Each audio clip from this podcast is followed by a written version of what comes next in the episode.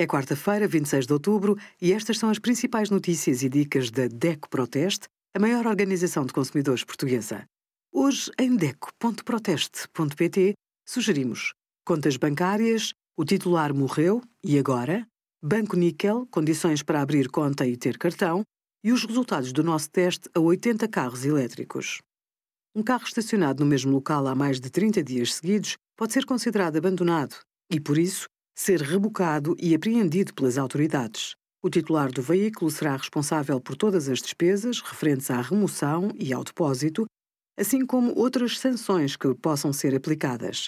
A despesa de depósito é de 25 euros por cada 24 horas ou fração, no caso dos veículos ligeiros.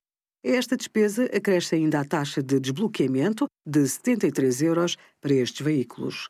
Quanto à taxa de remoção, se ocorrer dentro de uma localidade, a despesa é de 92 euros. Mas agrava-se se for fora. Obrigada por acompanhar a DECO Proteste a contribuir para consumidores mais informados, participativos e exigentes. Visite o nosso site em deco.proteste.pt.